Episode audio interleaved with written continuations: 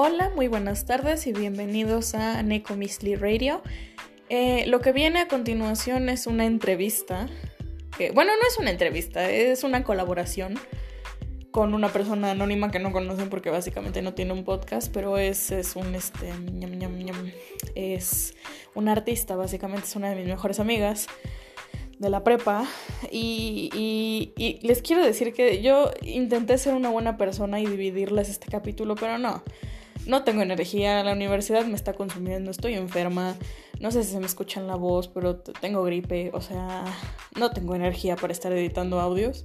Y de por sí tengo una carga súper pesada ya de por, de por sí en videos. ¿En videos? Esto no es un video. En audios, porque tengo que subirles los dos episodios de podcast extra que quiero hacer que es básicamente hablando de la canción de Aquiles y de la paciente silenciosa. Eh, y no hay, yo no encuentro, no, no hay manera. Entonces, no tiene sentido que divida esto en tres partes.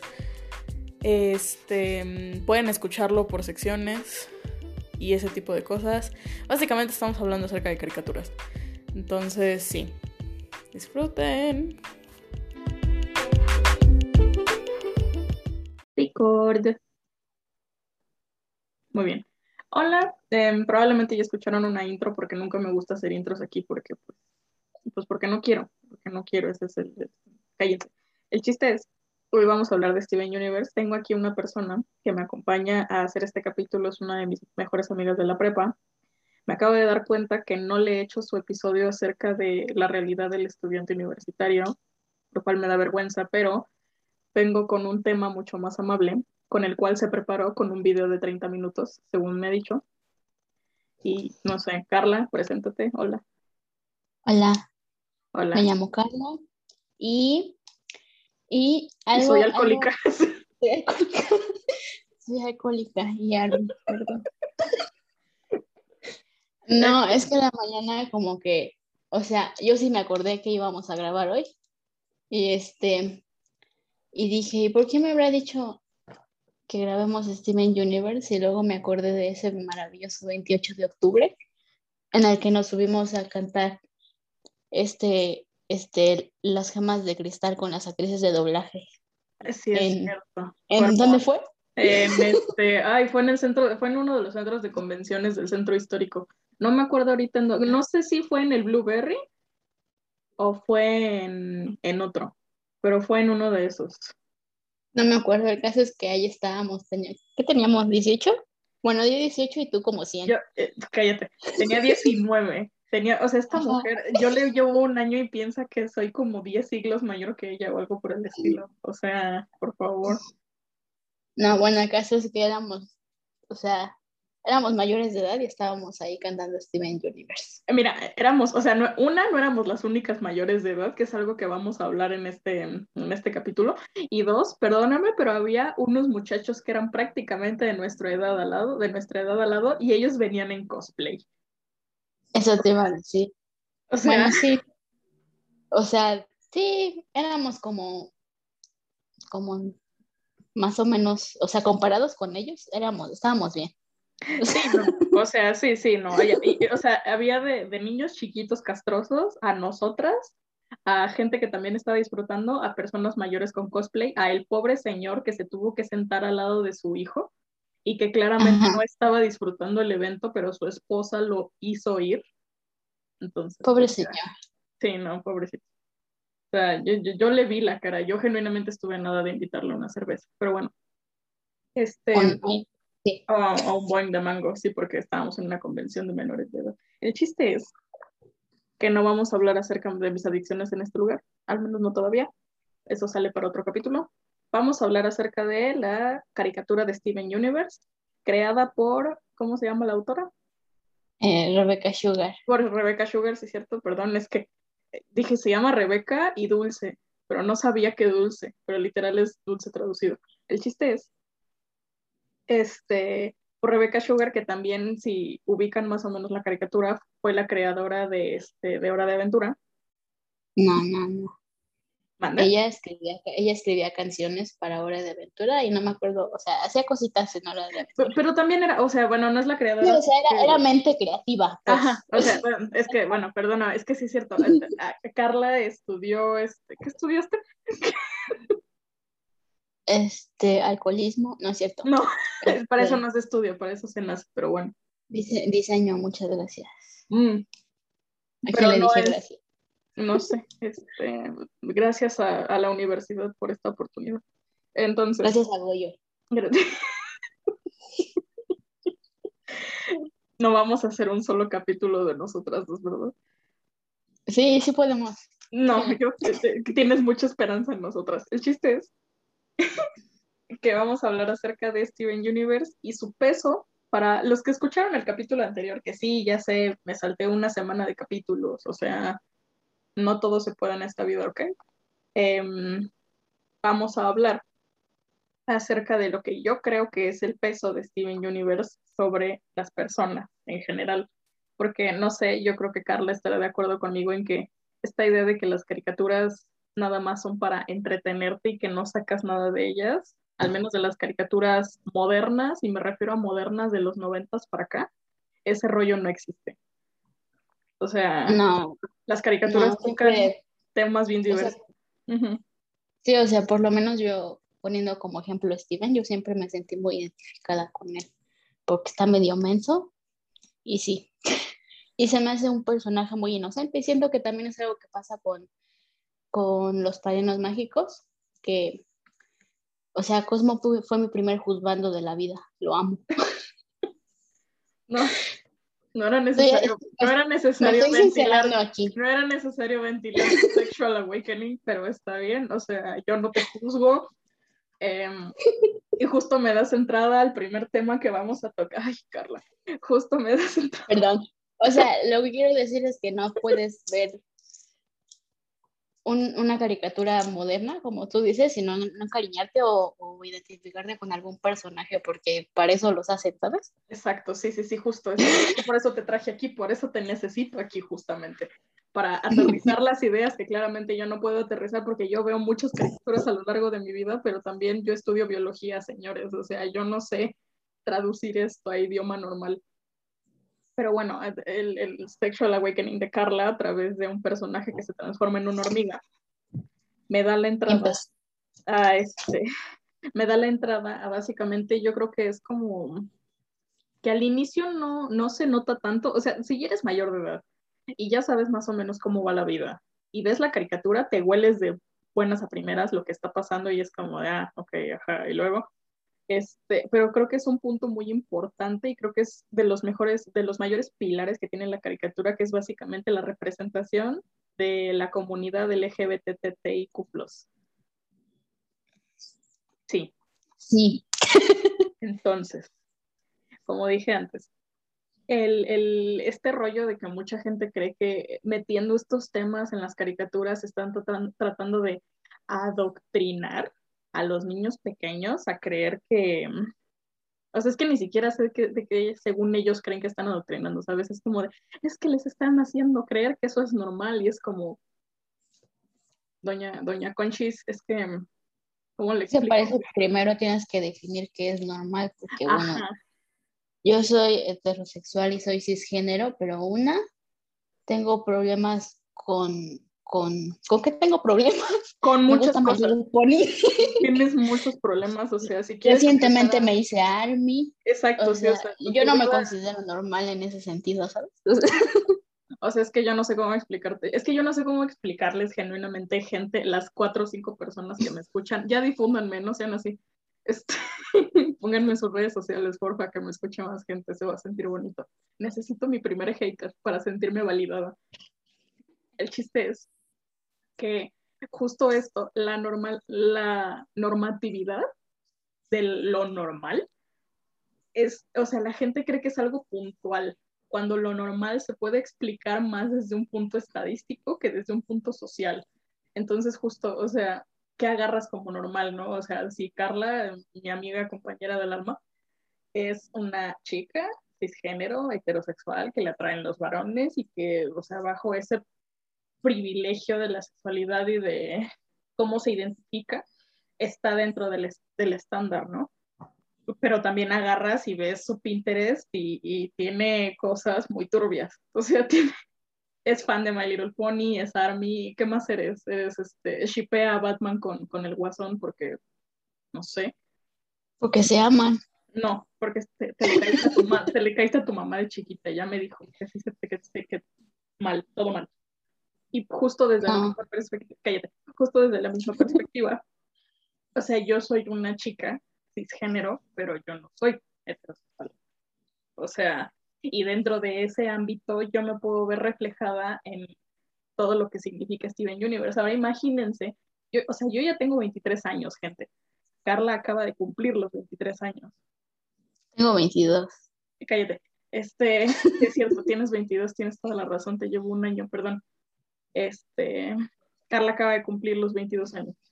Eh, nosotras que ya somos adultas, que ya estamos o sea, que vivimos en una época en la que los estímulos que nos rodean, tanto el Internet como la televisión como la música, nos dicen como es que que a una persona le gusta una persona de su mismo género, otro individuo de su mismo género, no está mal. Entonces nosotros partimos con esa idea y nosotras ya somos adultas y sabemos qué onda con nuestra sexualidad y sabemos qué onda con nuestro género. Pero ahora imagínense unos niños de 12, 13, 14 años están descubriendo todo este rollo y que no se sienten representados por las casillas que les pone la sociedad, que es básicamente que tienes que ser cisgénero y que tienes que ser hetero. Entonces, una de dos, o se salen completamente del marco que los demás le han impuesto a esa persona, o calan hasta, acá, hasta caber. Y es donde encuentras este tipo de historias de que, ah, pues sí, he sido homosexual toda mi vida, pero estoy casado y tengo tres hijos, ¿no? O sea, vivo en desgracia total porque soy incapaz de representar mi sexualidad. Y ni siquiera es una cosa como de adoctrinamiento que hacen los demás, sino que es como, a ver cómo lo digo, ayúdame. Es que es, este, siento que ya, o sea, por todos los memes y la generación de cemento y eso ya está muy, muy chateada la palabra, pero siento que inclusión queda muy bien, porque pues es que sí, ¿qué otra palabra podrías decir? Inclusión no es, no es como que estés satanizando a ser heterosexual, ya. Es más, o, o, tener cualquier otra identidad de género, orientación sexual. Es más, este, mm, como lo digo? Es un diccionario. Este, no, es que sí tengo, pues, es que tengo la frase en la punta de la lengua, pero hay opciones, pues. O sea, el medio. Sí, o sea. Exacto. Es como un buffet. Eso, eso me es, es como un o sea, en un buffet, si tú agarras y dices como, no, no quiero pollo, quiero carne, y por algo están las opciones. Entonces, imagínense en un lugar en donde nada más puedes comer una cosa y la cosa está predeterminada, y tú, una de dos, o sales a buscarte comida y entonces todo el mundo se te queda viendo raro de que estás buscando guayabas en algún árbol de acá de la Ciudad de México. Dije guayabas porque acá cerca de mi casa hay un árbol de guayabas. Este, y la gente te una guayaba. Ya sé que es, perdón. Este, y la gente te ve raro y te juzga y dice, ay, qué rara persona, se salió a buscar comida como un neandertal mientras nosotros estamos aquí comiendo filete miñón. Pero dentro de esa misma perspectiva, si tú agarras y le pones opciones, ya la persona no tiene que salir a buscar algo, porque es así de que, ah, ok, ya, o sea, ya entiendo que no quiero filete miñón, quiero pechuga de pollo con papas y darle a los niños o a los jóvenes, a los niños jóvenes, como les quieran decir, porque, o sea, perdón, pero el, el, la definición sexual empieza desde más jóvenes de la, también lo que muchos adultos creen. Este, pero darle esa idea de los jóvenes de, está bien si eres una mujer y te gusta otra mujer, está bien si eres una mujer y te gusta un hombre, está bien si no te identificas como una mujer, está bien si no te identificas como un hombre, está bien si no te identificas como ninguno de los dos, ¿sabes? Sí, es que siento que también tiene mucho que ver con, ya ves que hace unos meses se hizo polémica porque estaban cancelando a Pepe Le Pew. Ah, sí, que fue, este, sí. Ajá, a mí me molestó bastante porque, bueno, en primer lugar, la, las cancelaciones se me hacen muy, muy babosas, muy estúpidas. No, se me hacen innecesarias y creo que incluso les da más difusión a lo que quieren estar cancelando. Entonces, pero al mismo tiempo entiendo esa parte de que en efecto Pepe Le Pew normaliza una, una, ay, una, una actitud, una conducta, eso, que pues no, no, no, está bien, o sea, yo desde que tengo memoria nunca me gustó ver Pepe Le Pew, por eso yo decía, pobre gatita, y eso es mucho decir de mí porque yo amo a los Looney Tunes, y el único que no podía ver era Pepe Le Pew, y este, y sí, y me molestó mucho de que todos estaban diciendo de que, ay, sí, ya lo van a cancelar porque no pueden, este, pues el típico comentario de, de ¿Cómo nos dicen las cosas? Como nos dicen los cristalitos, ¿no? Es como... Ajá. Y es de que no, señor, no, no es eso. Igual y usted como creció viendo eso, pues ya lo tiene normalizado, pero lo que no queremos generar en las en esta generación y las que siguen seguir teniendo esas conductas normalizadas. Y pues por lo mismo no está bien que sigan produciendo caricaturas con esas temáticas sí me entendió, porque si no, luego el niño que ve esas caricaturas dentro de 30 años, o sea, usted va a estar quejándose en, Facebook. Algo me si quieren hacer una caricatura que tiene más de 20 años que no ve. algo, algo me dice que estás viendo la cara del Señor mientras me estás diciendo eso. Algo me dice que sabes. tu foto. Ah, no, yo no soy un señor, gente, de verdad, se los juro por mi vida, yo no soy un señor, soy una muchacha de 23 años con graves problemas de alcoholismo, pero bueno, eso es para otro episodio. Este, sí, no. Tengo mucho coraje por esos señores, los odio. o sea, a mí sabes qué me molesta y sabes qué es bien cruel, que genuinamente es una cosa generacional. Y a mí me frustra mucho saber que mi padre es así, saber que mi mamá es así, pero al mismo tiempo es como, es muy frustrante porque es como, a ver, yo no soy así. Y yo sé así con cada fibra de mi ser que lo que yo estoy pensando no está mal y que lo que yo estoy pensando tiene una justificación y que se lo puedo argumentar. Entonces, bajo esa lógica, ¿por qué las generaciones mayores, no tan mayores como, porque hay gente que es como, es que es una racista, pues sí, la señora tiene 90 años, o sea, agradece que sigue respirando.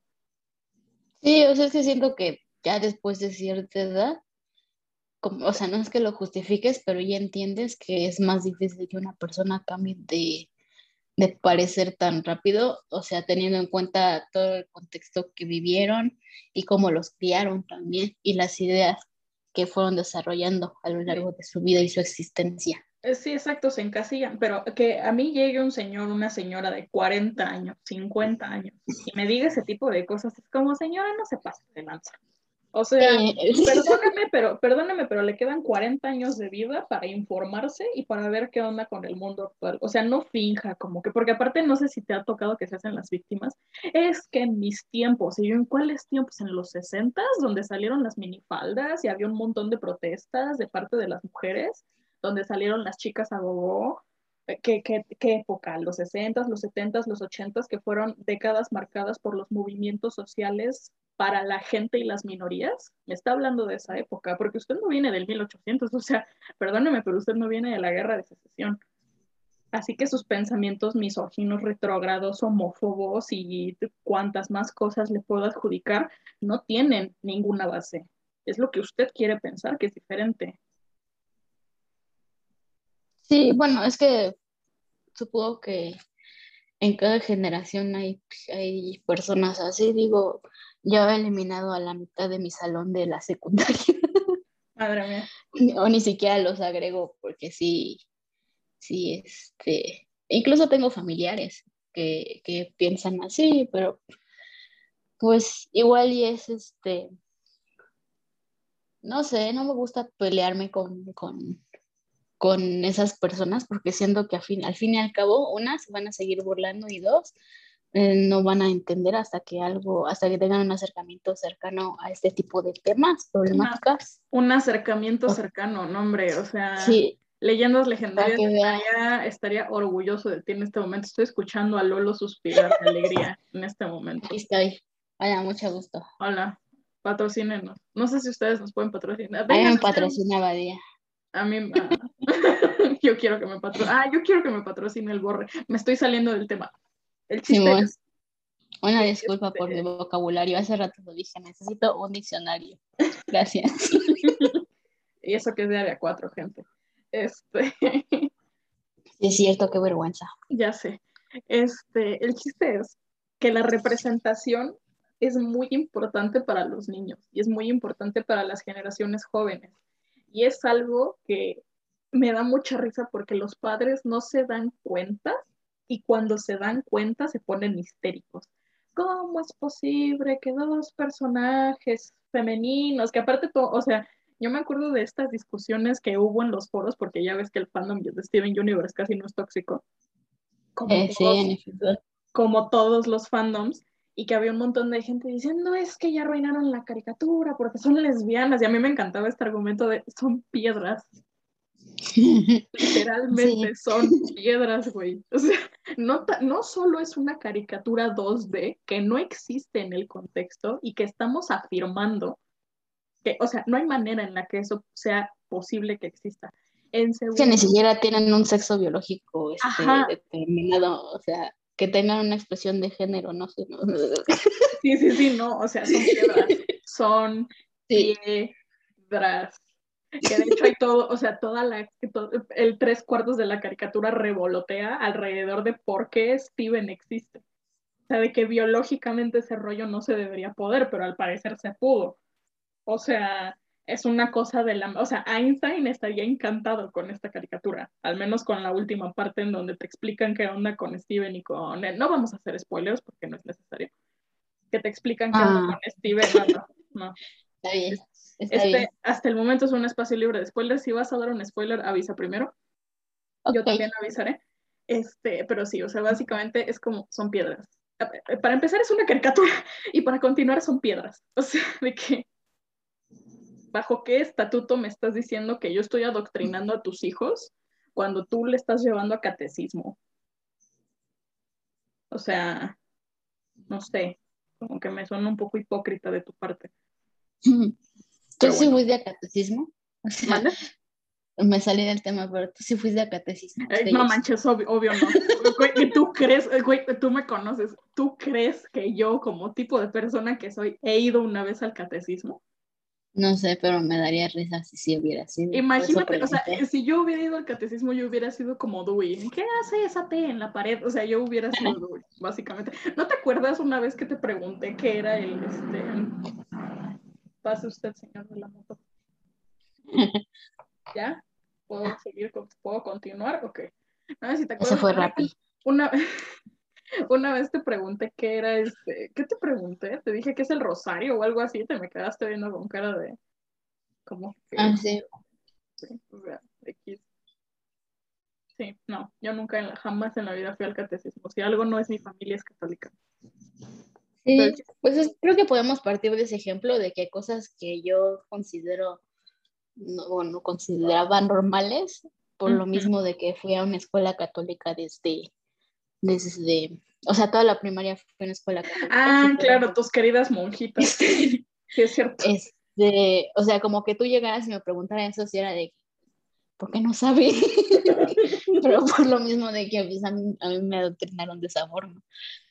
Y aquí estoy. ¿Cuándo, salí? De... Diez años después. Diez años, qué bueno que sabemos contar, aunque sea con los dedos. Entonces, este, Sí, no, o sea, creo que en general todo va a revolotear alrededor de la comunidad LGBT. Besos, o sea, de verdad, no, no es posible que siga habiendo gente que se queje acerca de la determinación sexual y de género de otras personas. O sea, me parece eh, algo hasta fascista, pero bueno. Otro tema que toca, que aquí yo, o sea, voy a meter mi cuchara y voy a hacer un, un mini comentario nada más, la geología. No tienes idea, y yo, o sea, sí, cuando yo veía la caricatura era como, ah, claro, este es un cuarzo amatista, el cuarzo tiene una dureza de 9 en la escala de, pero porque yo estudio biología. Entonces yo tuve que ver geología a lo largo de mi carrera.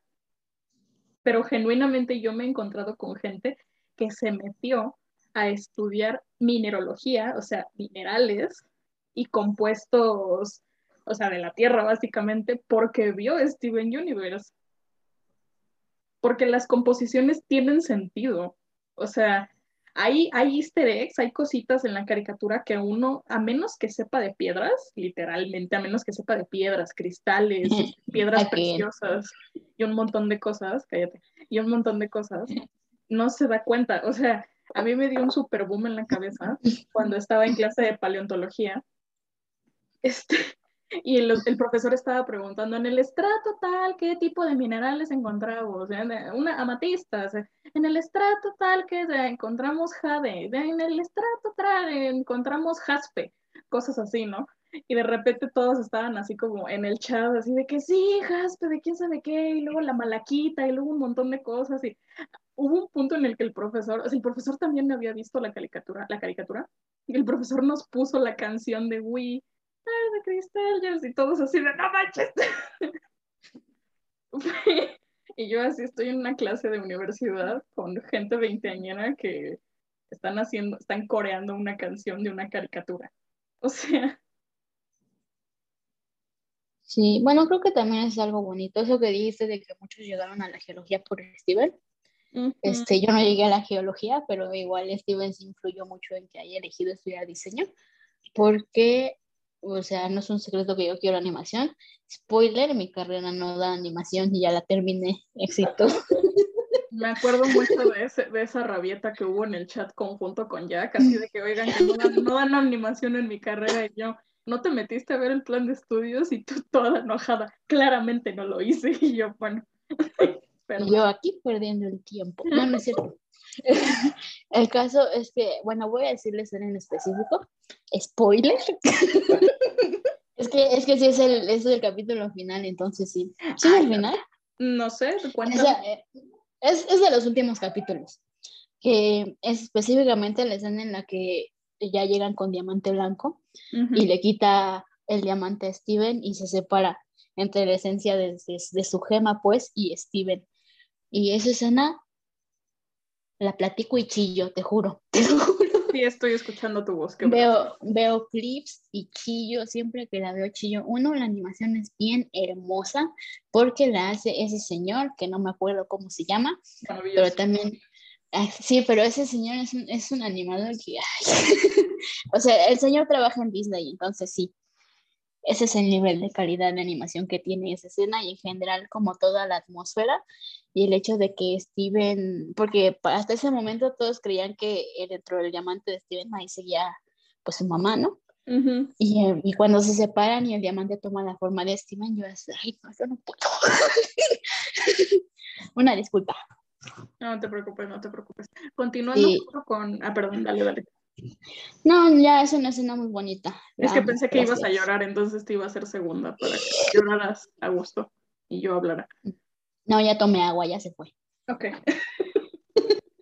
ya se fue. Entonces, este, siguiendo con el ejemplo de Carla, justo esto, ¿no? Digo, yo lo traduje a la geología, Carla lo traduce a las ganas de estudiar animación, pero el tener estímulos te hace darte cuenta de las cosas que te gustan y las cosas que no te gustan, independientemente de que en eso quieras basar tu vida.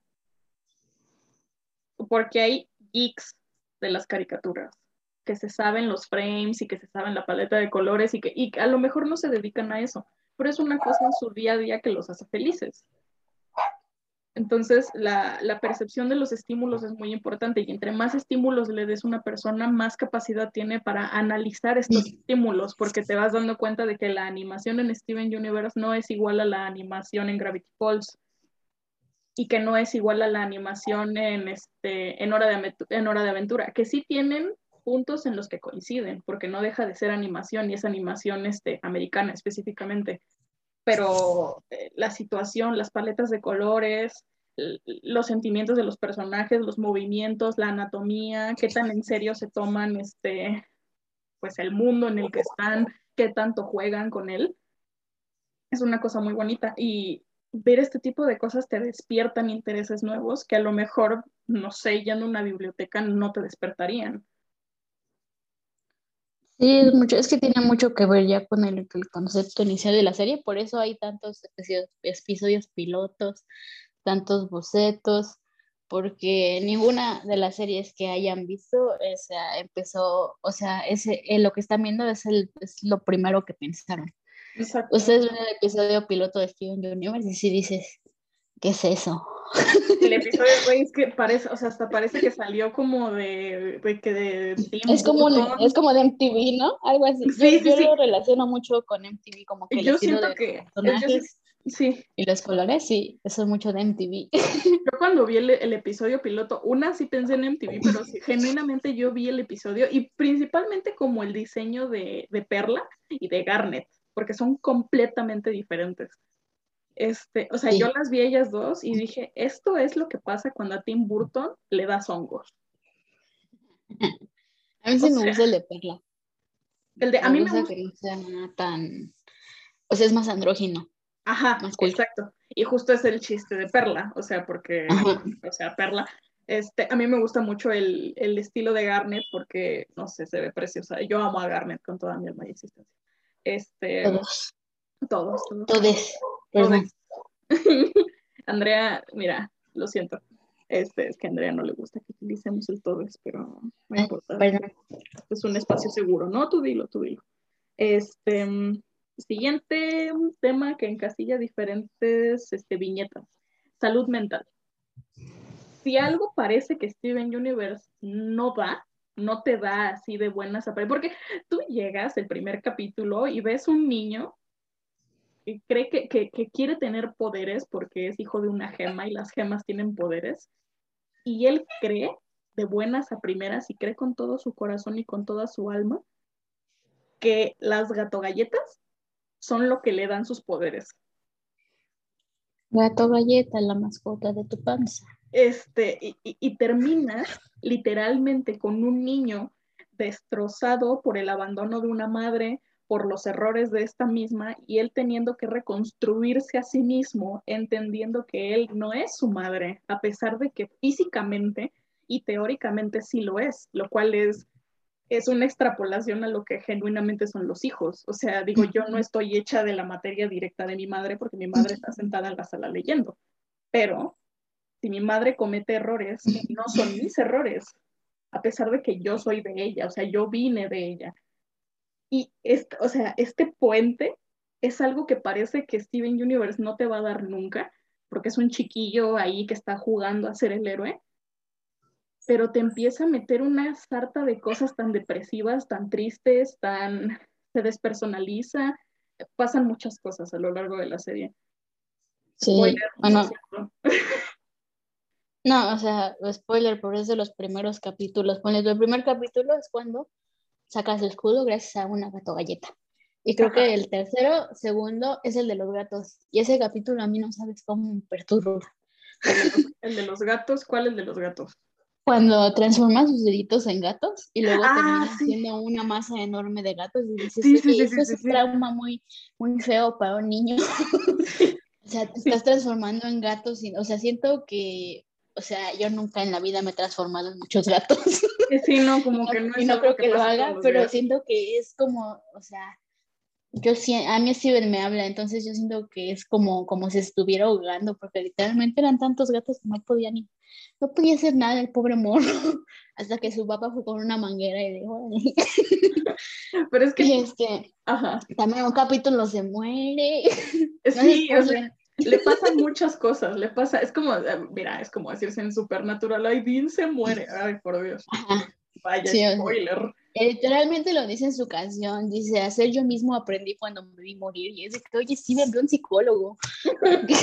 Sí, es algo, es algo que empiezas a pedir a lo largo de la segunda temporada. Si este niño necesita terapia, por favor, alguien dele terapia a este niño. Estoy segura que en esa ciudad en donde hay piedritas que se transforman, debe haber al menos un psicólogo. Por favor, se los pido, se los ruego. Pero justo este rollo de traumar a los niños a través de caricaturas, porque no sé si tú te acuerdas, pero yo de mis primeros traumas que saqué de caricaturas, caricaturas, o sea, era una animación y fue de Disney. La primera cosa que a mí me traumó, que yo me acuerdo, fue este, primero Dumbo y después Pinocho. Dumbo, yo me acuerdo que yo vi Dumbo y yo estaba triste todo el tiempo porque su mamá estaba encerrada, porque le quitaron a su bebé, porque Dumbo no sabía qué onda, porque todo el mundo lo maltrataba, y luego lo ponen borracho y sacan esta escena de los elefantes rosas bailando y diciéndote que no bebas, spoiler, no funcionó. Y, y yo me acuerdo haber visto esa escena y yo estaba aterrada viendo eso. Y luego vi Pinocho y vi a los niños convertirse en burros y gritando por sus mamás. Y yo estaba así fría en el televisor, pensando, ¿por qué estoy viendo esto? Tengo seis años. O sea, todavía no sé ni dividir. ¿De qué? ¿Por qué estoy aquí? ¿Qué está pasando?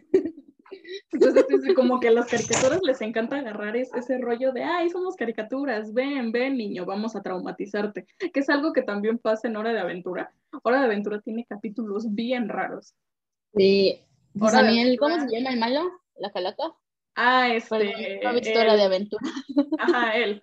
El que quiere el Enquiridiano, ahorita me acuerdo cómo se llama. Ajá. ¿Era Lich? Algo así, ¿no? El Lichi, ajá. Eso. Bueno, ese a mí me da mucho miedo. A mí, ¿sabes quién? A mí Lichi no me daba miedo. Me daba ¿sabes? miedo coraje. Ah, Coraje. O sea, dije, coraje el perro cobarde sí me daba miedo. No me gustaba verla, me daba miedo. Ahí me encantaba Y- Coraje. Ajá. Probablemente me acuerde de más, pero no me acuerdo. Yo, eh, específicamente. Ah, ¿sabes, de- ¿sabes quién? ¿Sabes quién? ¿Quién? La, el viaje de Chihiro, la bruja me daba miedo, tampoco lo veía. ¿Guagua? Ah, no manches, yo tengo Ajá. toda una saga habl- hablando del viaje de Chihiro, escúchame. Este, Sí, sí escuché, sí escuché, sí los Gracias. escuché. gracias. Para que te ayuden a superar tu trauma. Entonces, este, por ejemplo, de Hora de Aventura, a mí lo que más me daba miedo, el, Link- es que el Lich a mí no me daba miedo porque, ¿sabes a quién se parece? Se parece al malo de este, La espada y el caldero. Mm, Sí. del puerquito, que aparte era un puerquito mágico. O sea, yo todavía no puedo sacar eso de mi cabeza, pero el chiste es que había un puerquito mágico. Este, se parecía mucho a ese y entonces a mí no me daba miedo. También se parecía mucho a Munra y tampoco me daba miedo porque es Munra. Pero a mí yo me acuerdo de un capítulo en específico en donde en el reino de los dulces, de la dulce princesa, que también la dulce princesa me daba miedo, me da miedo, está loca, es una psicópata. ¿Sabes quién da miedo? Mentita. ¿Quién? Mentita. Ah, Mentita. Es que Mentita sí da miedo, pero Mentita cae bien, ¿sabes? O sea, es como un sicario. Sí es. Es un sicario, es literalmente un sicario. Pe- Este, pero a mí, ¿sabes qué me daba mucho miedo? Hay un capítulo en donde secuestran a todos y llega Finn, llegan Finn y Jake a tratar de ver qué onda, y hay un venado que aparece a lo largo de, toda la- Ah, de todo el sí. capítulo. Y luego en los últimos minutos está el venado y se quita como sus pezuñitas y tiene manos y le hace así. tin, tin, tin. Y, y yo me acuerdo ver esa escena y fue así como, no, o sea, no, no, no, no, no, no, no, no, no, no. Y luego está horrible porque también los secuestra y les hace cosquillas, no. Sí, sí me ese capítulo. hasta me pongo nerviosa de pensarlo, no sé, está horrible. Y mira, de Coraje el perro cobarde, nada más hay dos capítulos que, uno que es más bien me saca mucho de onda y otro que sí me dio mucho miedo. El que me dio mucho miedo es cuando literalmente la luna se mete a su casa. Porque está enojado. No me acuerdo por qué que hicieron, pero es la luna. Tiene una cara de un señor y está en su sótano. Y otro es en donde llega una ciudad de unas bananas y llegan unos changos a comerse a los ciudadanos. No sé, a mí en general Coraje siempre me dio miedo, nada más por el hecho de que estaba en, o sea, en medio de la nada. Ah, también justo vas a despertar a los vecinos. Sí. Bueno, pero había una mantarraya que te decía cosas bonitas y te lo juraba por Dieguito Maradona. Eso sí. En paz descanse el señor. Que chingue a su madre. No, en, en paz no. O sea, por eso, o sea, en paz más o menos y que chingue a su madre. Este, mira, ya no hay, no, no hay cocaína en el paraíso. Este, Entonces no quiero ir. tú, ni, tú ni consumes nada. Te pones borracha con boing de, con boing de manzana. Lo único que consumo son, son Chinos. caricaturas, Y BTS. BTS y qué más. Y, y Karmaland, cuando había Karmaland. Yo, miren, luego hablamos de eso, insisto. Este, entonces, em- entonces sí, salud mental, básicamente. De, cual, de lo cual entra traumas infantiles, padres ausentes, la superación de los traumas y los estadios del duelo. Este, ¿algo que quieras decir? ¿Algún ejemplo? Este, sí, siento que o sea, lo de padres ausentes te lo entiendo por Rose. Y la verdad es que al momento que Steven se va a vivir con las gemas, tampoco es spoiler porque vive con ellas ya cuando empieza la serie. es este. Entiendo por qué se fue a vivir con ellas, pero tampoco me gustó eso de que que literal como que Greg ya era, ah, sí, voy a ver a ese señor, ¿sabes? Porque siento, o sea, Greg es, eh, se la lleva ahí con Lars, pero es mi personaje, es de mis personajes favoritos. Y sí se me hace que, o sea, el desarrollo de personajes que tenemos desde que lo presentan como un vato descalzo, rockero, no gana nada y solo tiene a una mujer gigante en sus conciertos. a ya después darse cuenta de que ahora le va, se murió mi mujer, ahora tengo un hijo, pilas. Incluso desde antes, creo que es cuando conoce a ¿cómo se llama el hijo de Vidalia? Este, el, ay, bueno, déjame lo Sour cream. Ajá, sí, sour cream. Cuando desde que lo conoce a él es así de que, bueno, yo ahora sí quiero hacer con mi vida, porque literal estaba en Ciudad Playa dándole vuelta a su camiseta porque no tenía ni dónde lavarla. Es de que, y es cuando se empieza a poner así pilas, vato. O sea, siento que en, ese, en ese caso Greg estuvo ausente, pero por podría decirse que por el bien de Steven, porque sí estaba chiquito cuando se fue a vivir con las gemas, pero igual y él ya tenía que empezar como a, ser consciente, ¿no? De, lo que era, de, lo que se podía convertir. Que igual estoy un poquito peleada con que le hayan dicho tan rápido que su mamá era bien súper guau, porque, o sea, igual es así de que, bueno, mi mamá se fue por mi culpa, ahora yo tengo su gema, tengo que ir los zapatos, eso casi ni es presión. No, eso casi ni es abuso infantil. Es que sabes cuál es el, el rollo de Steven Universe? Que a lo largo de toda la serie, o sea, mm, ¿cómo lo explico? Todo sigue un curso, incluso cuando llega la, la, que llega a ser la villana principal durante mucho tiempo, al menos hasta que llegan las diamantes, spoiler, este, que es Jaspe. Jasper, tú sabes que es mi gema favorita y todo, pero Jasper llega incluso a, cimentar lo que Steven sabe de su mamá. Porque Jasper le dice como de que no, es que Diamante Rosa y tu madre, y que quién sabe qué, que quién sabe cuánto, y Steven dice así, pero es que mi mamá era una buena persona, entonces tú tienes que ser mala, de todos modos voy a intentar salvarte. Pero todo se va al, o sea, todo se va por un acantilado cuando llega Bismuto.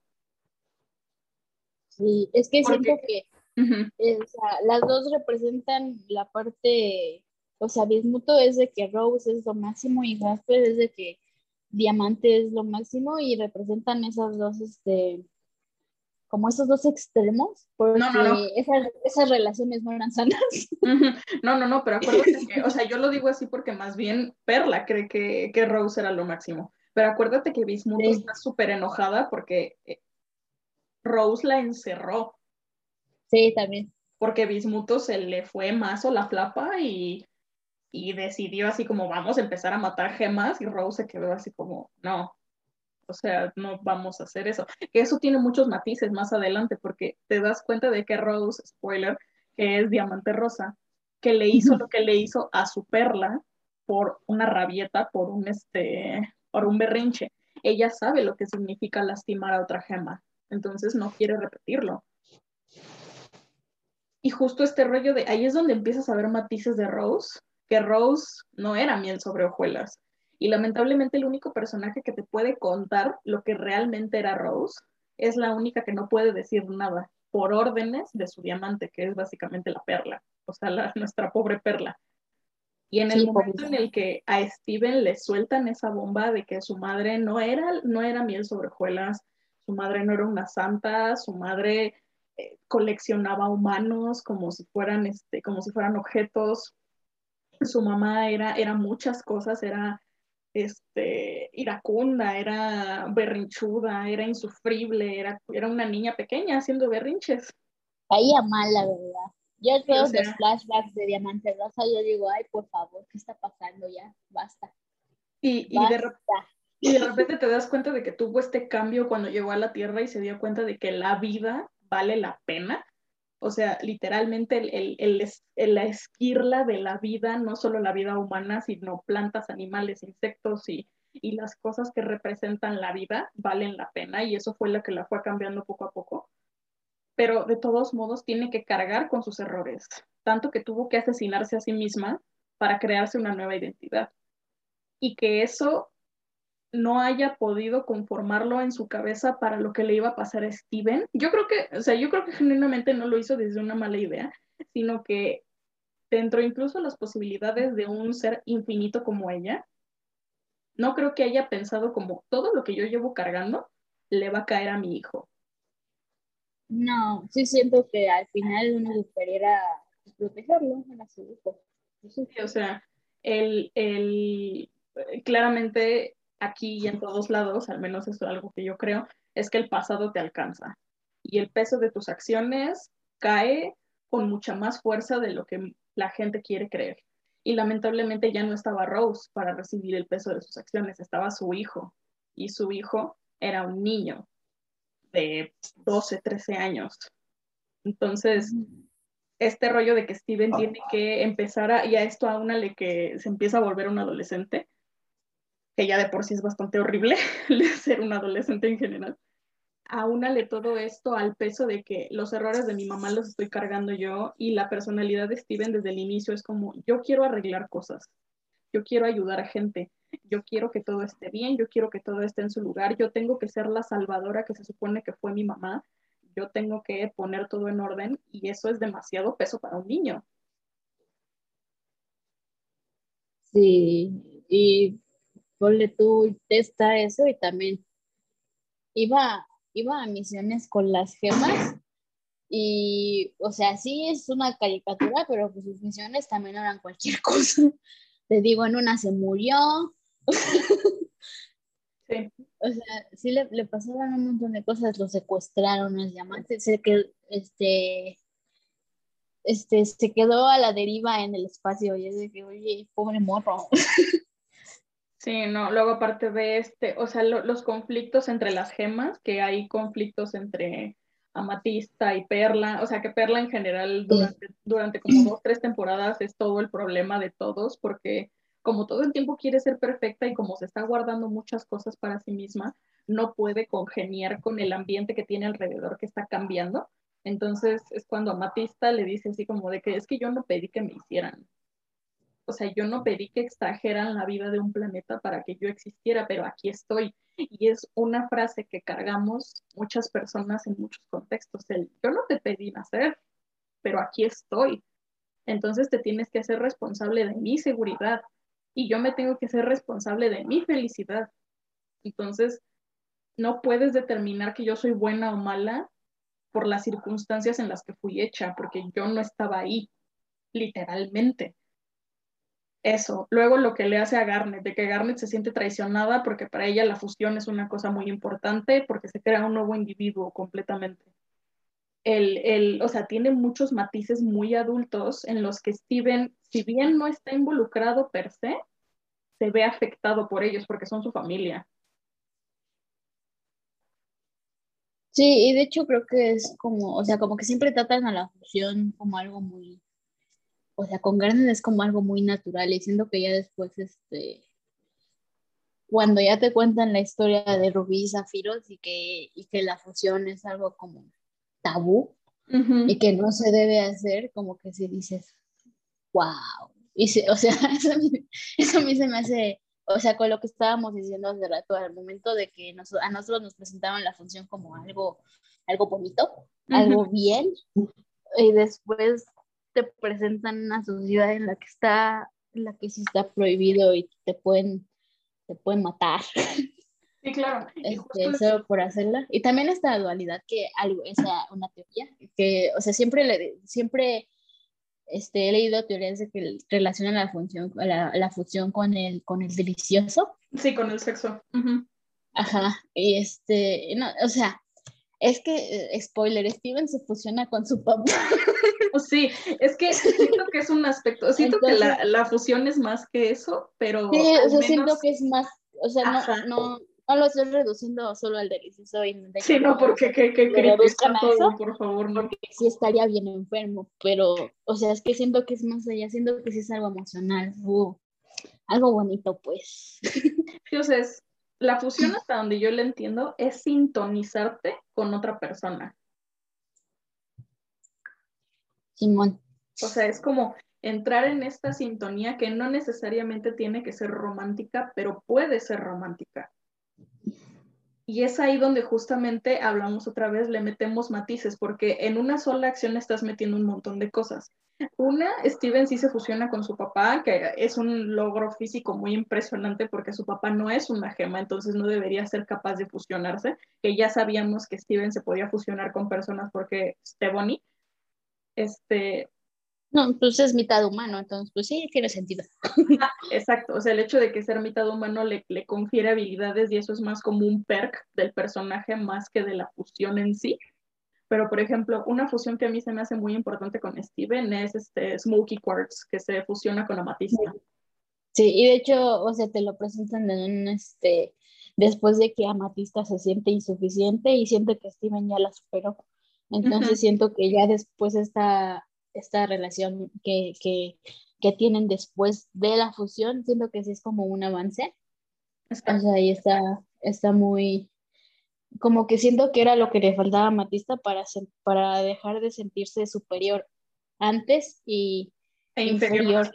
Ajá, después va a sentirse como un igual Steven, porque al fin de cuentas es lo que Steven siempre estuvo buscando, que las gemas lo dejaran de ver como el niño morro ese que está ahí que el niño pequeño que, exacto. Como eh, que ya lo empiecen a ver como una cristal y eso se me hace como, o sea, al final sí llegó ahí con muchos problemas mentales, pero al mismo tiempo siento que, que es lo que ese niño buscaba, ¿sabes? Sí, exacto, o sea, el, este, el fin fue hecho, el, el camino no siempre puede ser liso y amable y agradable, pero el, o sea, el hecho de la fusión de la frustración de ambos personajes sintonizando en un solo punto, creando, eh, es como, ah, es que cómo lo explico. Hola, Anakin. Este, ese es el gato de Carla, si escuchan ahí. Perdón. es que estaba afuera y lo metí. escuché, lo escuché. Este, ese es el gato de Carla. Anakin, di hola, Anakin. Ya se fue no le interesa este programa, en fin, no le vamos a pagar. Entonces, este, ¿qué iba a decir? Se me fue la onda, así está la cosa. Así pasa, sí. Así pasa cuando Completamente de acuerdo. Sí, gracias. A eso último que dijiste. Gracias, gracias. Debería estar en de la humanidad. No, ya me acordé qué iba a decir. Este, justo regresando tantito a la fusión de Garnet, que es entre esta Rubí y Zafiro del modo en el que Steven está criado y cuando se da cuenta de que Garnet es una fusión, porque no lo sabía en los primeros capítulos y cuando se entera es así como, ¡Ah! ¡qué hermoso! Y cuando yo me enteré también. Yo tampoco, cuando todos nos enteramos que era una fusión. El chiste es que es, o sea, es una cosa natural, ¿sabes? O sea, es una cosa que es y que existe y que está bien y que no todo el tiempo, o sea, porque él se entera que se pueden fusionar diferentes gemas. Entonces es como, ah, ok, o sea, esto existe, esto se puede ellas dos están fusionadas todo el tiempo porque les gusta ser un solo individuo que sobrepasa el aspecto del sexo.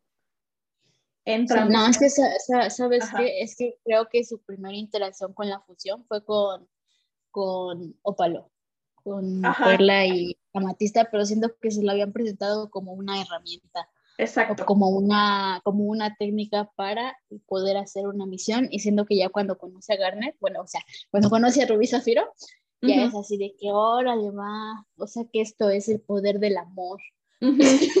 Literalmente. poder del amor. Entonces, sí. Entonces, el, el, o sea, el, el, movimiento que tiene a lo largo de esto, de que él lo ve como algo natural y de repente llega a este mundo de gemas donde se da cuenta de que es una aberración, porque literalmente así lo llaman. Es una aberración que gemas diferentes se fusionen. Y justo entramos a este marco de la sociedad en donde imagínate que tú en tu familia tienes eh, familiares o incluso tus propios padres o incluso tú eh, son parte de la comunidad LGBT. O sea, digamos que tienes tíos, ¿no? Que tienen a tu primo y tu primo tiene dos papás en vez de papá y mamá. Y tú todo el tiempo estás encasillado en tu núcleo familiar. Entonces, para ti eso es natural, para ti eso está bien y para ti eso es normal. Tomando como fuerza externa la herramienta de lo que significa tener una pareja, que lo ves con papá y mamá, por ejemplo. Y de repente sales al mundo exterior y te das cuenta de que mucha gente está de acuerdo, como las pobres gemas que viven ahí en las alcantarillas porque nadie las quiere. Y mucha gente lo ve como una aberración, que es básicamente la homofobia y el mundo que cree que desenvolverte sexual y genéricamente no está bien y que es un sacrilegio. Entonces llegan al punto físico, llegan al punto de la violencia.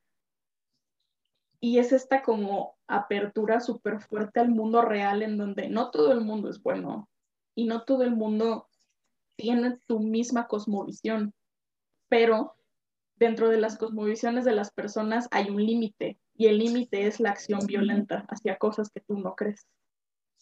Y también te enseña eso, ¿no? Como de que, a ver, no te agrada, ni modo, las cosas son así. O sea, no tienes ningún derecho a plantear tu necesidad y plantear tu ideología frente a otras personas, porque tu ideología es tuya. Eh, siento que es más como, o sea, esta idea de que la... Ay, ya se me olvidó qué iba a decir. Mira, me está sorprendiendo muchísimo. Según tú viste un video de 30 minutos acerca de esto. Al parecer eso no funciona como preparación. Al parecer no. no. sí, lo que dices de, de, que se, es, o sea, todas estas gemas que se escondían, siendo que cuando llega Steven, y de hecho, este, no dudo que desde el incidente de Garner también haya habido otras gemas que hubieran dicho, wow, eso que es, yo también. siendo que ver ese tipo de, no siento, es una realidad ver ese tipo de expresión.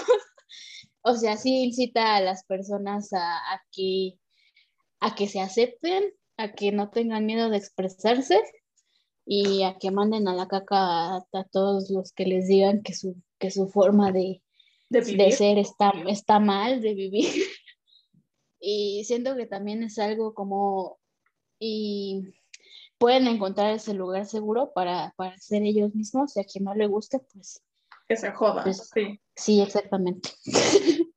Sí, sí, sí, es una, es que es una cosa muy bonita implantarle a las nuevas generaciones. Es que ni siquiera sé cómo expresarlo bien porque es una cosa que a mí me maravilla tanto.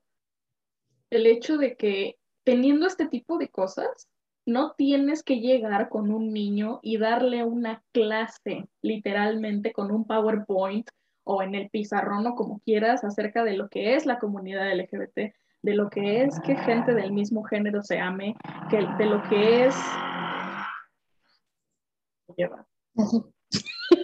Gracias. Será Didi. De lo que es que, que, que la identidad de género, que lo que es, o sea, saber que existen estas cosas que un niño pequeño puede ver sin la necesidad de que le presenten un PowerPoint y que lo pueda entender en su cabeza y que lo asocie tal vez no con algo bueno, tal vez no con algo malo, sino con algo que existe, ya me parece una cosa maravillosa, me parece una cosa suficiente porque digo, o sea, a mí nunca me dijeron que ser homosexual estaba mal. Lo contrario, o sea, bueno, tampoco me dijeron que estaba bien, solo sabía que existía, pero yo nunca tuve un acercamiento de ese tipo hasta que empecé a ver caricaturas por mi cuenta. O sea, yo me acuerdo que yo veía Sakura Carcaptor y yo decía como, wow, todo el mundo en esta caricatura es gay. O sea, no hay uno solo que se salve. Creo que el único heterosexual es el papá. Y eso lo dudo muchísimo, nada más porque no tiene interacciones con otras personas. Pero... Sí, vemos. Pero este, sí, exacto, vemos. Eh, el, el, el aspecto de presentarle los movimientos sociales, la realidad real, por así decirlo, no la realidad vista a través de un marco cristiano, de un marco religioso o de un marco de una tendencia social escalonada a los niños y que los niños entiendan esto y que cuando crezcan se les haga natural, a mí se me hace una cosa muy bonita. Sí, y bueno, esto, o sea, pasa desde, desde hace mucho, pero siento que es más, o sea, ahora no me acuerdo qué caricatura fue. Los Muppet Babies. Ay, los Muppet. Babies. Gonzo, Gonzo es transgénero y eso a mí se me hace bien bonito porque no es como de que yo vi la escena y no es como que, o sea, Gonzo nada más dice de que yo siempre me he sentido así, pero tenía miedo de cómo iban a reaccionar ustedes y que lo abracen y le digan, no, no te preocupes, te queremos, todo chill. O sea, se o sea, creo que ya es, no, es que siento que sí plantean una ideología que está muy mal, o sea, no, no mal dicho, sino muy, mm, muy fuerte de decir, o sea, podría ser malinterpretado, Ujú. este, como, como plantear ese tipo de situaciones o de, o de, o, sí, o sea, difer- diferentes tipos de, de, de personas y así, y saber cómo reaccionar a, eh, sin falta de respeto, sin hacer sentir menos, o sea, independientemente de si esa persona es transgénero, eh, o sea, este es gay, es lesbiana, o sea, no creo que tenga que importar, incluso creo que también debería comenzar a hacer como, como con personas con alguna discapacidad. Ujú. Siento que eso falta, Ujú. porque si, o sea, siento que si, si empieza, si este tema empieza a ser más recurrente en cada caricatura y no, no es inclusión forzada, gracias, este, este, pues sí, este tipo de, de, de acciones se normalizan y también se normaliza el tratar a las personas como personas y, y no hacer sentir menos a nadie, ni, ni violentarlo, ni nada. Entonces, no entiendo de cuál es la queja de, de muchas personas. Si lo único que se quiere, a lo que se quiere llegar con esto es pues, a- hacer, tener una sociedad bonita, ¿no? En exacto. el que solo odiamos a Memo Aponte. Y a, y a este, ay, ¿cómo se llama? El, el patas de pala. Grooming, líder de un culto. A Ricardo Ponce, chingas a tu madre. Ah, sí. Ponce. Sí, ese vato. Este, Si ustedes dos van y chinguen a su madre cada que respiren. Este, igual que el pendejo de Sí. episodio, ante- mi episodio ante anterior que dijo que, la- que el feminicidio es un acto de amor. Huevos. Ah, sí, vi eso. Hijo de la patada. En fin. Pero sí, es que, ¿sabes cuál es? Y acabas de tomar un punto muy importante. Ya voy a cerrar mi librito porque ya tocamos todos los puntos en general, ya nada más nos toca divagar. Ya, Acabas ya de que tocar un- cantamos. este, mm, ahorita no, si quieres luego hacemos cierto. un en vivo en Instagram haciendo. Ajá. Este, nos, que nos vean cero personas. Entonces, Uh, Uh, este rollo de la inclusión forzada, en donde a mi parecer, digo, tú sabrás más de esto que yo, pero a mi parecer se nota que son gente queriendo ganar dinero a través de ampliar su público. Porque cuando un creador genuinamente quiere incluir un tipo de persona que no está normalizada dentro de la creación de contenido, se nota que lo hace con ganas y se nota que lo hace con amor y se nota que está puesto en un contexto para esa persona. Sí, pues siento, es que siento que la animación es como la mejor, este, el mejor ejemplo, porque la animación, o sea, en general no es algo que pienses ahorita y ya en 10 minutos lo tengas todo hecho. O sea, pasa por muchos cambios, al, al contrario de, no sé, siento que una campaña publicitaria en la que, en la que, sí, en la que tomes algún tipo de, de minoría y la, y la, y la exponga, no, no exponer, ¿cómo se dice? Sí, el Pride. o sea, El la, Pride. la- sí, la utilizo. Ajá. Siento que sí, como que está muy fácil ver la, la dualidad entre si es bueno o es malo, porque, o sea, qué bueno que este tipo de, que bueno que esas, que las personas así tengan esas oportunidades, pero también siento que al mismo tiempo la marca se está subiendo a ese tren de que sí, somos inclusivos y sí, todos somos iguales, pero si esa marca solo lo utiliza a personas este, LGBT o, o con alguna discapacidad para, para hacer la imagen de la marca, no siento que se haga un, un cambio en verdad Exacto. hasta que los empiecen a incluir de que en cuestiones administrativas Exacto. o que tengan un, un este un papel importante dentro de, eh, de, una empresa y tengan las mismas oportunidades y eso también puede aplicar, o sea, no puede aplicar también para mujeres, entonces siendo que no puedes subirte a ese tren de ser inclusivo si no estás tomando esas acciones también dentro de tu empresa o de tu marca. Sí, sí, sí. Es lo más inteligente que he dicho en tres meses. exacto. Me, me, alegra mucho que se nota que fuiste por un diccionario mientras yo estaba haciendo el discurso del LGBT. Este, claro. Justo dentro de ese mismo marco, el agarrar personas y agarrar situaciones en lineamientos de estar marginados socialmente, porque digo, la marginalización económica es, es un tema completamente diferente que también debería verse, pero es, ahí estamos hablando de clasismo y de muchas otras cosas, pero por ejemplo, la etnicidad, la identidad de género y la, y la sexualidad, hay muchas marcas y hay muchas situaciones en donde la llevan como un branding, o sea, como un comercial. Y el comercial está hecho para que lo veas, lo proceses, lo consumas y lo deseches. Sí, ¿sabes en qué ha pasado? Bueno, otra vez, soy Armi, mucho gusto. Este, este, eso pasa mucho con ellos. Recientemente en los VMAs, como que nada más los utilizan para, para que tengan, pues así, para views. Y después ya, ponle tú que no ganen, ahora, le chido si es un jurado está bien, pero literal todas las categorías de los VMAs era por votación. Y dime, ¿qué fandom no va a ganar si no es ARMY? Exacto, sí, eso es justo. Y es justamente eso, siento que, que sí, solo lo ven por, pues sí, por sus, sus, sus views, todo lo que va a generar si invitan a BTS. Pasó con los Grammys, pasó con Billboard.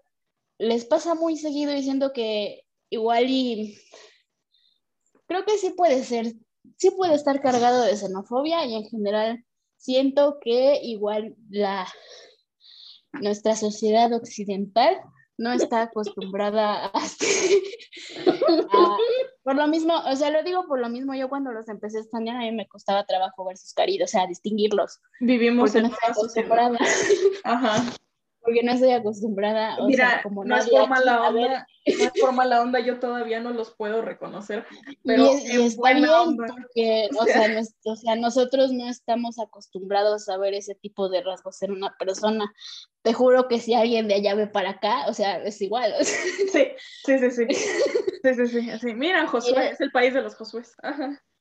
Y entra mucho también en esa parte de que personas dicen, ah, no, sí, eso es uno. Siguen utilizando gay como insulto. Eso no es insulto.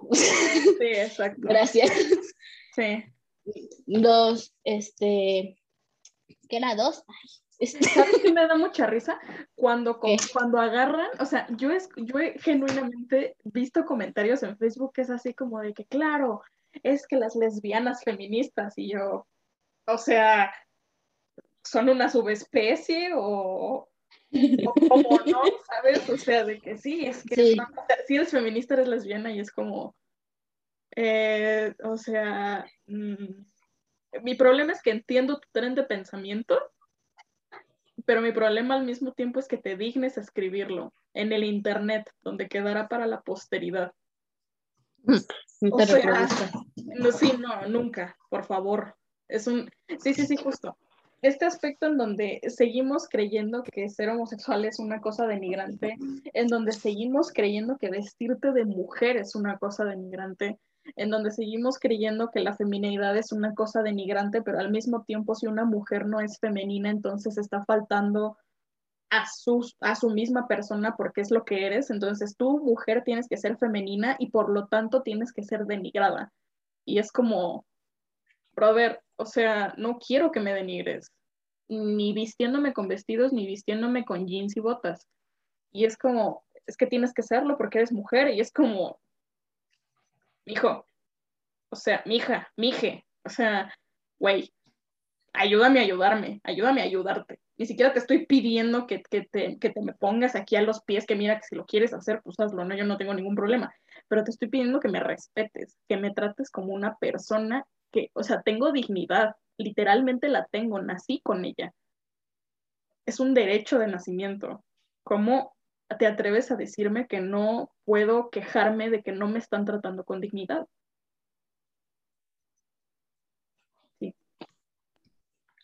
Sí, sí, sí. sí. Me ofusqué. Está bien, para eso este, estamos aquí en tu espacio. Gracias, gracias. para eso estamos aquí reunidos. Pero, o sea, por ejemplo, un, ¿sabes qué, qué, se me hace un buen ejemplo? Es siempre el ejemplo que saco de inclusión forzada porque te prometo que yo, a mí me estaba doliendo mientras lo estaba viendo. La inclusión forzada esta vez de una mujer en una película porque se nota que lo hicieron a fuerzas en el live action de Aladdin.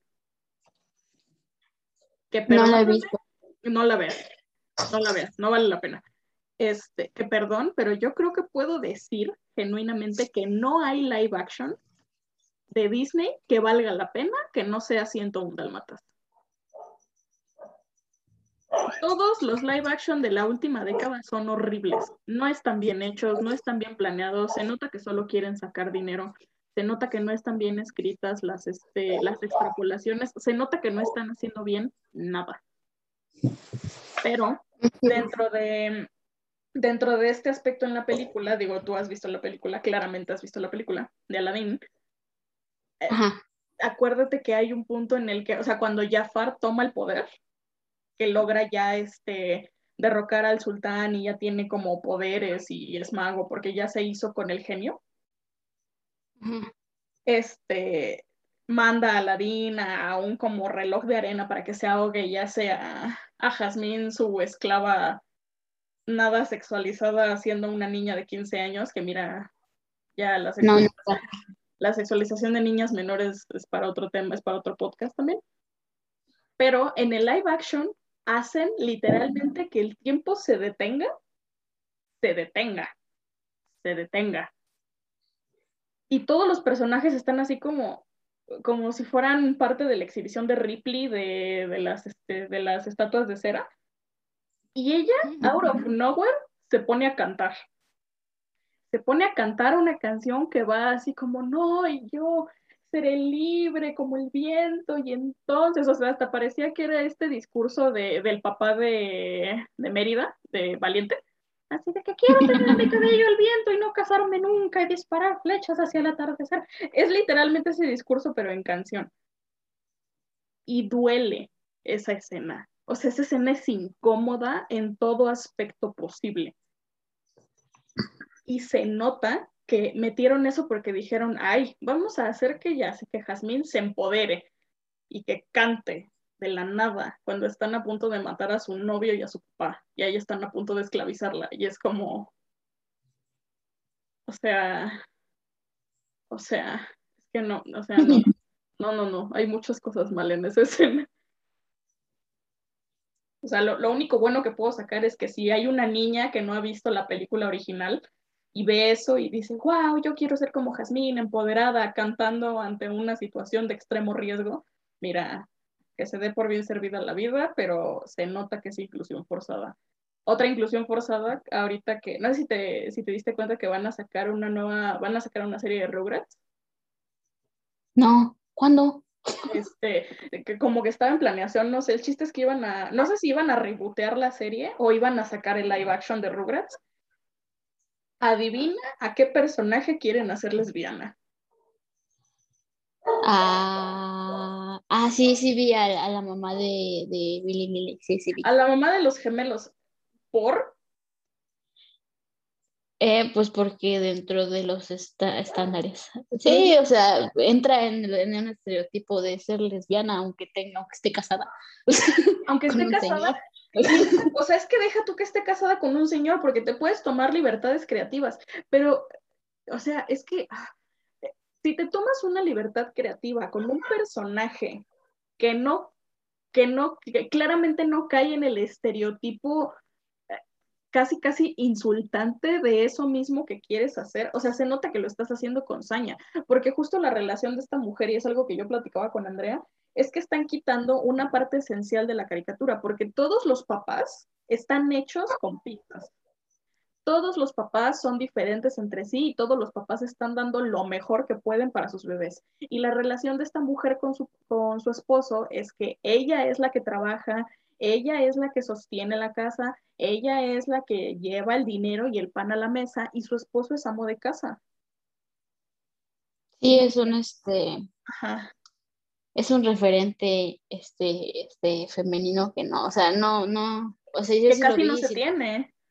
Ajá, como, o sea, casi nunca, e incluso creo que dentro de la caricatura, o sea, por lo mismo que dices cada, cada personaje está bien cuidado, este, siendo que el hecho, o sea, la relación que tiene, que tienen la mamá y el papá sí influye mucho en, en, en, en, en Phil y Lily, porque, o sea, pues lo están criando, ¿no?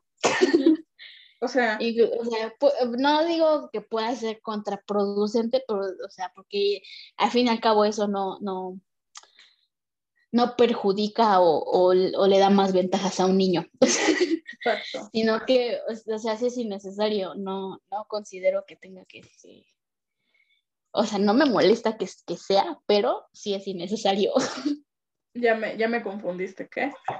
O sea, no me molesta que la, que la hagan lesbiana, o sea, porque no, Ah, no, ya. no sé, sea, Bueno, no me, a mí no me produce un, un problema porque igual y, y tampoco vi tanto la caricatura, bueno, a lo mejor eso Pero- sí. pero sí siento que, que o sea, no se me hace necesario el, el hacerla porque está la mamá de Angélica, que es una mujer de negocios, está la mamá de, de- ¿cómo se llamaba? Era ¿De Tommy? el protagonista de Tommy. Que no me acuerdo que era ella. Eh, Pero era igual- profesora de kinder, creo. Sí, algo así, pero igual era, o sea, como que siempre estuvo presente en la, la mujer trabajadora dentro de Rugrats. Ujú. Y, y no sé, no sé, siento que esa dualidad que le dan a una, a un- ah, sí, o sea, el que un, un, un- un- el espectador vea a una mujer que es la que trabaja y a un hombre que es el amo de casa, también, pues sí, sigue siendo normalizar este tipo de situaciones, o sea, darle visibilidad, no, no solo porque una mujer entra en tu estereotipo de ser lesbiana, solo porque no usa falda, tiene una cinta para el sudor en la frente y va a trabajar, no significa que sea lesbiana. Sí, no, para nada. Y justo es este aspecto de, incluso, y a lo mejor aquí me fusilan algunos, pero a mí me habría hecho más sentido que hicieran lesbiana a la mamá de Angélica. Sí, Porque, porque se perdón, puso como que era vejez. El, pa- el papá sobra, el papá Sí. sobra, 100%, porque el, el, el formato de los padres de Angélica es, la mamá lleva la batuta, la mamá es una mujer de negocios, la mamá es quien manda en esta casa y es quien manda en donde sea que se pare, porque ella organiza, porque ella hace, porque ella pone, o sea, ella no solamente es mandona porque es mandona, ella tiene razones para ser mandona. Ella tiene herramientas para mandar. Y entonces es como, bueno, sí es insufrible, pero sabe lo que tenemos que hacer, entonces vamos y el papá se limita a estar detrás de su esposa, llevarle su agenda y cumplirle todos los caprichos que quiera su hija. Entonces, que el padre sea una figura masculina es irrelevante completamente. Puedes poner ahí una mujer, a un transgénero, a una género, a una persona no binaria, a una persona, este, la que tú quieras, siempre y cuando cumpla con esos tres aspectos. Y no importa, o sea, da igual, porque justo lo que pesa en Angélica es la mamá. Porque, Ange- porque la mamá de Angélica dice, en un mundo de hombres, mi hija va a, a comer, beber, va a respirar autoestima, porque no le van a pasar encima. Y es un discurso muy feminista de su parte, que sí es una mamá que genuinamente como que de repente vota a su hija ahí a donde pueda porque tiene cosas que hacer. Pues sí, no todos los papás son perfectos. Pero sí que agarren a esta señora que cae, entre comillas, en el estereotipo de, de lesbiana, que perdónenme, pero, o sea, su estereotipo de lesbiana ya es de los 60. O sea, no. Eh, O sea, no, es, es que es como agarrar a Ana Julia Yeye y decir, ah, sí, todas las lesbianas son así. No, no, gente. Ay. Yo amo a Ana Julia Yeye, es, es mi comediante favorita, bueno, es mi top 3 de comediantes favoritas. Este, pero, pero no todas son así, así como no todos los heterosexuales son Jason Momoa. Ojalá todos los heterosexuales fueran Jason Momoa, pero no son. Este, y sí, no. El, el, el aspecto de la inclusión forzada en las caricaturas, o sea, agarrar algo que ya estaba bien hecho y luego torcerlo porque tu visión centralista no ajusta, me parece una, me parece una barbarie. Sí, sí, sí. Sabes, yo lo veo mucho, o sea, igual y suena medio baboso. Como todo lo que dices. Pero, o sea, es que, es que en general siento que sí me están despreciando mucho los pelirrojos. No sé si hay escasez de pelirrojos. O sea, sé que sí hay escasez de pelirrojos en el mundo, pero este, por ejemplo... Por favor, espera, espera, espera, espera. Quiero, quiero recalcar esa frase, quiero recalcar esa frase. Yo sé que hay escasez de pelirrojos en el mundo. Porque sí hay, o sea, o sea, los pelirrojos naturales son muy poquitos. O sea, sí, ya sé, pero ¿cómo planteaste? O sea, suena a que hay escasez de aguacates en el mercado. O sea. Es increíble esa frase, ya continúa, perdóname. Pero sí pasó con Wally West y no, siento que es más por el cariño que le tengo a los personajes, porque normalmente siempre los cambian por un actor, actriz, este, este, afroamericano y no, en cierto punto, o sea, no me molesta, pero sí es cierto que se, espera, sí, que se sentiría, o sea, a mí me gustaría mucho ver una adaptación fiel al cómic, pero es como esto de la sirenita, ¿sabes? Ah, sí, pero el hecho de que la, la sirenita es un pez. Sí, o sea, no, no, a mí me encanta que sea esa señora, canta bien bonito. Sí, sí. Ídola. Pero, o sea, siento que solo quería hacer la mención de que a los pelirrojos sí, sí, me, sí me les hacen mucho el feo. O no sé si es porque no hay buenos actores, actrices pelirrojos, pero igual, es el tinte, oigan. Denme a mi Wally West. Vamos a hacer una campaña en change.org para los pelirrojos. Go for Red se va a llamar esa campaña de change.org. Muchas gracias. Vayan, vayan y dejen sus votos. ¿Qué, qué, qué, qué, qué segmento tan maravilloso es que los pelirrojos. Ok. Sí, es cierto que nada más a ellos, como, o sea, no nada más a ellos. siempre que hay un personaje pelirrojo y lo van a adaptar, siempre le cambian este, este, sí, su, su nacionalidad, su, su etnia, su raza, como quieran decirlo. Bueno, y, no sé. No sé por qué, no sé si se deba a que sí, de hecho todos odian a los pelirrojos o porque no hay buenos actores, actrices pelirrojos o porque no quieren gastar en tinte, no lo sé, esa es mi duda. Eh, mira, mira, yo creo que es una combinación de muchas porque es también lo que este lo que pasó que incluso todos los Óscares se trataron acerca de que casi no hubo personas negras en las películas de ese año. Que perdón, pero no es como que falten personas negras, o sea, no es como que digas, ay, por Dios, ¿dónde voy a conseguir en este momento una persona afroamericana? O sea, no. Raza no, hay, hay un chingo. O sea, y lo digo en buena onda, también hay un chingo de caucásicos, yo me incluyo.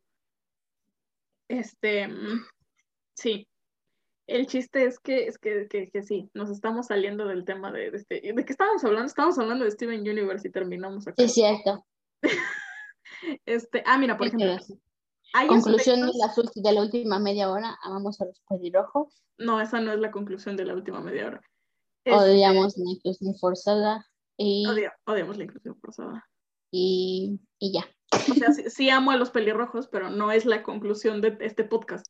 Este, me niego a que sea la conclusión de este episodio. Eh, eh, bueno, un, último tema que podemos incluir es, no sé si a ti te pasa, que hay veces en que se perpetúan, perpetúan, perpetúan, en que, se, en que se hacen estereotipos, no sé cómo, no sé dónde va el acento, estereotipos eh, donde no son necesarios, es que no sé cómo explicarlo, es, es, una cosa que yo digo en muchos episodios de mis podcasts, pero a mí los estereotipos me chocan cuando no están bien hechos, porque hay tantas cosas tan buenas que sacar de los estereotipos que me molesta que no, que no le metan tantita cabeza para poder hacerlo. Y otra vez me voy a salir de, este, de Steven Universe, ahorita regreso, pero es por ejemplo con lo que pasa con el, siempre se me olvida su nombre, el amigo de este, mm, de, de Ant-Man. Ah, Luis. Luis, que es un mexicano es 100%, bueno, a lo mejor no es mexicano, es latino. Vamos a decir que es latino. No me acuerdo si es específicamente mexa, pero vamos a decir que es latino. Sí, no, sí, sí es mexa porque salió en Narcos México. Eh, o sea, él es mexicano, no sé si el personaje es mexicano. Ah, no, no. Pero el, el personaje es evidentemente latino y agarran unos estereotipos de los latinos que yo jamás en mi vida había visto tan bien ejecutados y que me dieran tanta risa. Una, Luis nunca se calla. Simón, sí somos. Dos, Luis tiene un chiste para todo. Tres, Luis le puede sacar un meme a la peor situación de la película. O sea, literalmente lo secuestran a él y a su compa y él empieza a soltar chistes de que está secuestrado. Y claramente lo está haciendo por nervios. O sea, Amo, amo mucho a Luis. yo amo cañón a Luis. Y cuatro, y yo creo que es el mejor estereotipo, el mejor estereotipo que yo creo que los gringos nunca habían utilizado antes en una película, y es que Luis tiene un primo, tío, sobrino, eh, primo segundo, cuñado, lo que sea, para todo. O sea, este señor le dice, es que tiene una bóveda de no sé cuántos milímetros de grosor, y Luis dice, ah, yo tengo un primo que es experto en abrir bóvedas. Y es como, ok, pero necesitamos un transporte. Ah, yo tengo un tío que tiene un tráiler doble remorque, lo podemos utilizar. Ok, pero es que también esto, ah, mi hermana nos puede ayudar. O sea, es el mejor estereotipo de los latinos que hay en el mundo porque sí es cierto. O sea, de- eh, es justo lo mismo que, que en iCarly, ¿no? De que Calceto es, que Calceto era latino, Sí, sí. que tenía a su hermano Corbato y a su primo y a su tío Auto. O sea, de que claramente son A mí me latinos. encanta ese chiste. A mí me encanta ese chiste. Bueno, llegué y le preguntas. ¿Y cómo se llama? Auto. Sí, o sea, o sea, auto, ah, no, o sea, pues sí. Así su primo Corbato, claramente Ay, son no. latinos, claramente son latinos. Eh, El calceto. regresando a este a Steven Universe, por ejemplo, Garnet, que es la que más me resuena ahorita. O sea, Garnet es negra. Garnet es claramente negra. Y no entra en un estereotipo racial eh, horrible de los negros. O sea, sí tiene su afro, sí tiene sus labios y la voz que tiene, Dios mío, a mí Garnet me, me desmaya, pero es negra. Entonces, si tú agarras y haces un live action de este mm, de Steven Universe y de repente haces a Garnet blanca, rubia, si dices como por Es que no es, no, o sea, no es lo mismo el cambiar de raza a un No, no, yo sé. personaje. No por eso, a un personaje Ah, blanco. perdón, o sea, pensé que me, me ibas a regañar. no, sí, no, o sea, es mi queja como con los pelirrojos. O sea, Continuamos con los o pelirrojos. sea, yo sé que, o sea, yo sé que al fin y al cabo los pelirrojos son blancos y está bien que les den esas oportunidades a personas afroamericanas. Pero cuando es al revés, si es este, si es que una persona, una, una persona caucásica, no. mm, O sea, es que sí es quitarle la oportunidad a una actriz este, afroamericana de, de representar a un personaje que se supone que así es, ¿sabes? Por lo mismo de que son una, son, son una minoría, este, han sido oprimidos por muchísimos años. Ujú. O sea, este, al contrario de que si cambias la Garnet a, a blanca, sí, sí, esa es una falta de respeto personal para mí. Voy a ir a quemar algo. Sí, no, quemar, destruir, este, detonar, echar humo de chiles quemándose, o sea, bendita sea esa señora, maldita sea, o sea, señora, donde sea que esté, le mando un beso. Se merece, se merece todo en este mundo, usted, señora, que mandó un mito de chiles a los procuradores. Este, el, sí, o sea, básicamente odiamos la inclusión forzada. Es necesario incluir diferentes tipos de personas, no como un adoctrinamiento y no como por llenar una lista de quehaceres, sino porque el mundo se compone a base de variedades y no puedes encasillar el mundo irreal, el mundo ficticio, a como tu visión fascista nazi quiere que sea. Este, ¿qué más?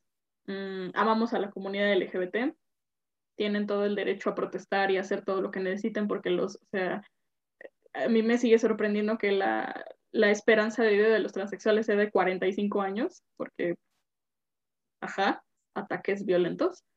Y no sean racistas, raza, no, no es necesario. O sea, literal no hay razón por la que tengan que serlo. No hay razón válida. Por dos. Y sigan enseñándole a sus hijos caricaturas que les enseñen cosas bonitas del mundo. Y si a ustedes no les parece, eh, miren, me vale madre. O sea, los niños van a seguir viéndola porque existe el internet y perdóneme señora, pero su hijo tiene un iPad. O sea, procure, procure más bien bloquearle los sitios de hentai, al menos hasta que tenga 15 años, porque créanme que van a ser necesarios cuando tenga 15 años. de ahí en fuera, este, de ahí en fuera, em, sí, aprenda, siéntase, siéntese con sus hijos, señor, señora en casa, siéntese con sus hijos, vea las caricaturas y dése cuenta de todas las cosas que está aprendiendo su hijo y tal vez algo se le pegue a usted. Oye, oye, oye, oye. Me quiero desahogar con otra cosa de Steven Universe. Ah, yo, pensé que, yo, pensé que, con más cosas de rojos. Ajá. No, voy a regresar al tema. Ajá, mira qué bueno. Es la primera vez que lo hemos hecho en los últimos 20 minutos.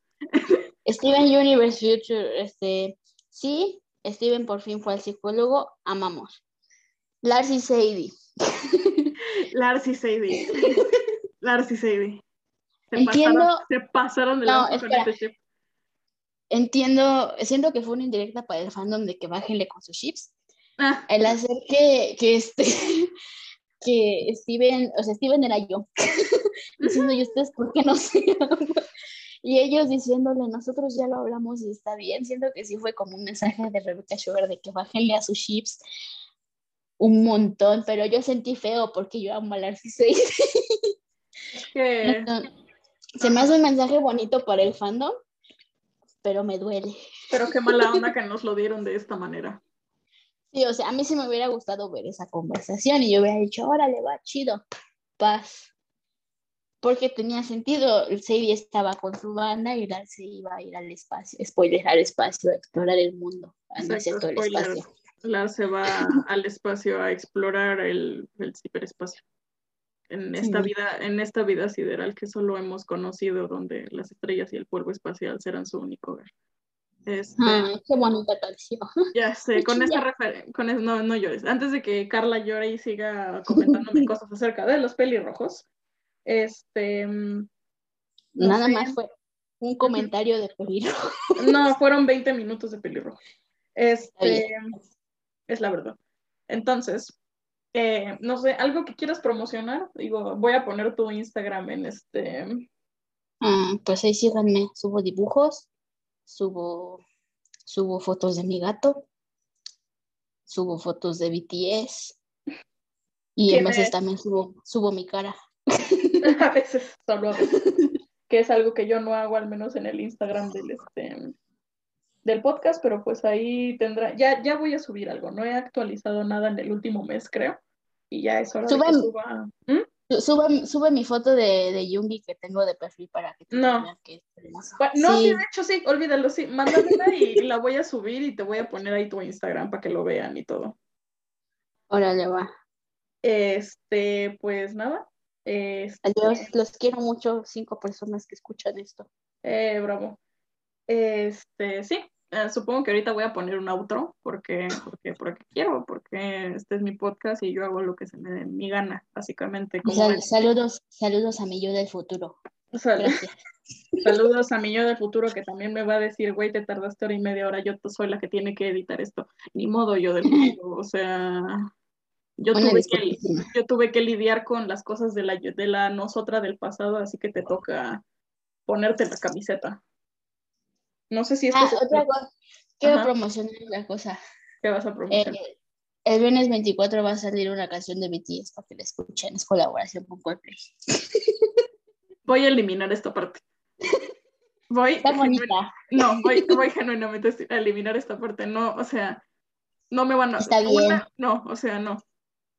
Está bien, elimínala, no me molesta. No, que va. Escuchando tu odio desde aquí. Eh, no sé, Coldplay, DTS, páguenme. O sea. Sí, yo les digo que te paguen. Aunque sea lo suficiente para, no sé, comprarme unos, unas papas o algo así, por favor. Este. Sí. Entonces, nos vemos y. Outro.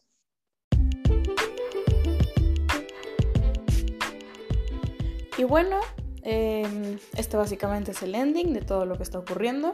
Espero les haya agradado este episodio de hora, son casi dos horas de podcast, qué vergüenza. Eh, probablemente sea uno de los menos escuchados porque en general no jala tanto que, sean tan largos. No es mi intención, pero al parecer cuando tengo colaboraciones soy incapaz de callarme y somos incapaces de callarnos. Entonces, miren, se hace lo que se puede. Este, que tengan una bonita tarde, los dioses los bendigan y nos vemos.